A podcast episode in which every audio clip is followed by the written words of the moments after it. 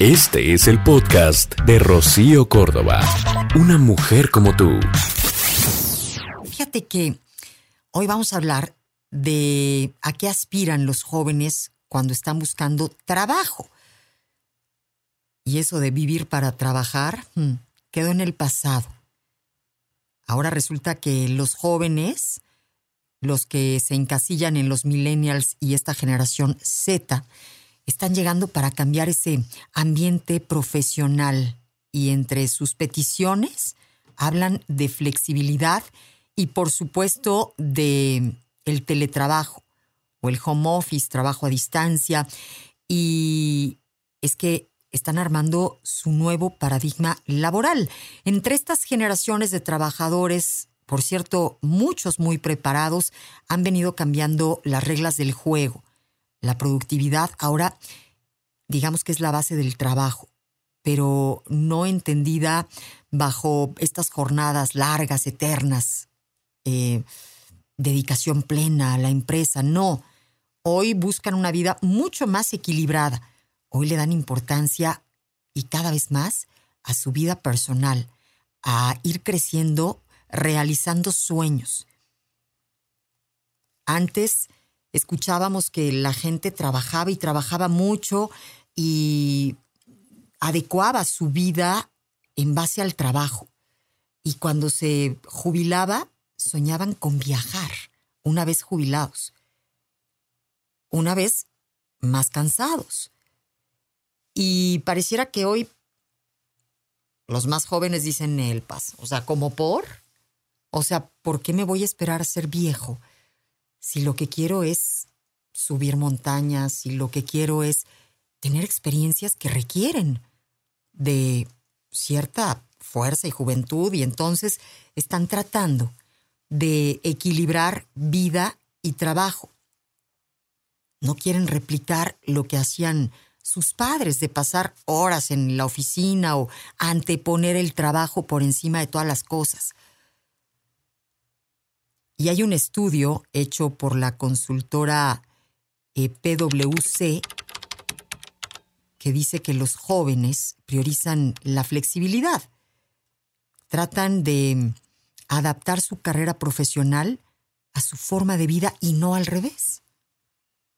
¿A qué aspiran los jóvenes ahora cuando están buscando trabajo?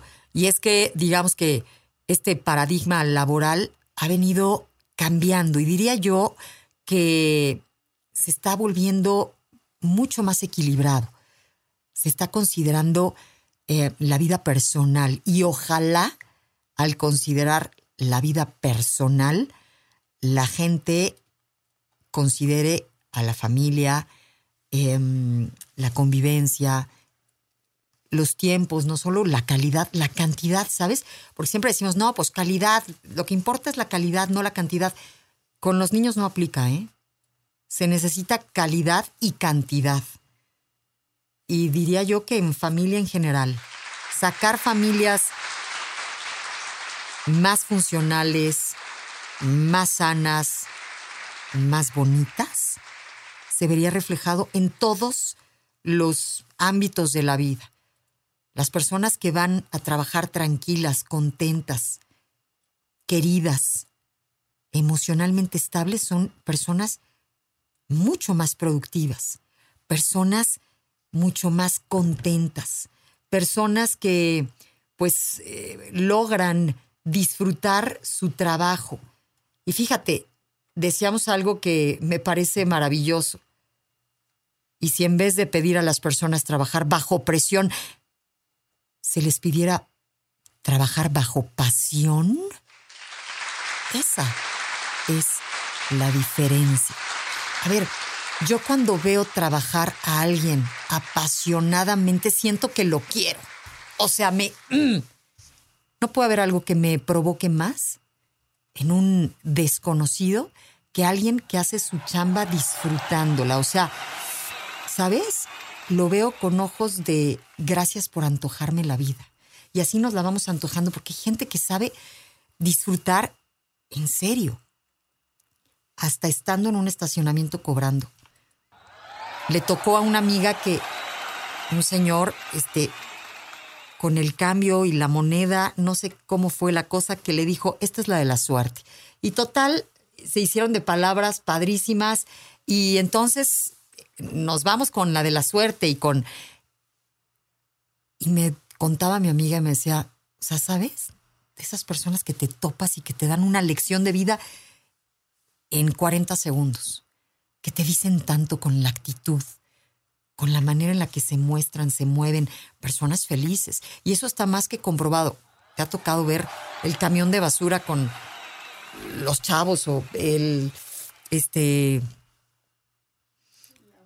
toda la banda del, no, este, los señores ahí bailando, disfrutando, haciéndose la broma, con la música, este, entendiendo que la vida está corriendo y que este es el momento de disfrutarla de encontrarle sabor, pasión. Y qué bueno que hoy los, eh, los chavos, los jóvenes están entendiendo esto. Hay que equilibrar el barco. No podemos vivir para trabajar. Por más que el trabajo sea maravilloso, hay que atendernos como personas y atender a las personas de nuestro primer círculo con calidad, con cantidad. Sí tenemos que estar para ellos. Ellos nos tienen que tener este, fácilmente, ¿no? Que hayan papás presentes, que hayan hermanos presentes, hijas presentes, amigos presentes. En fin, em, fíjate que hoy los jóvenes están pidiendo poder enriquecerse como profesionales y volvemos a lo mismo también valoran el poder enriquecerse como personas. Y este espíritu, digamos que de constante aprendizaje, los está llevando a demandar formación por parte de las compañías que los contratan. Y no solo quieren tener tiempo para formarse en todos los sentidos, para crecer como profesionales y, evolucionar como personas.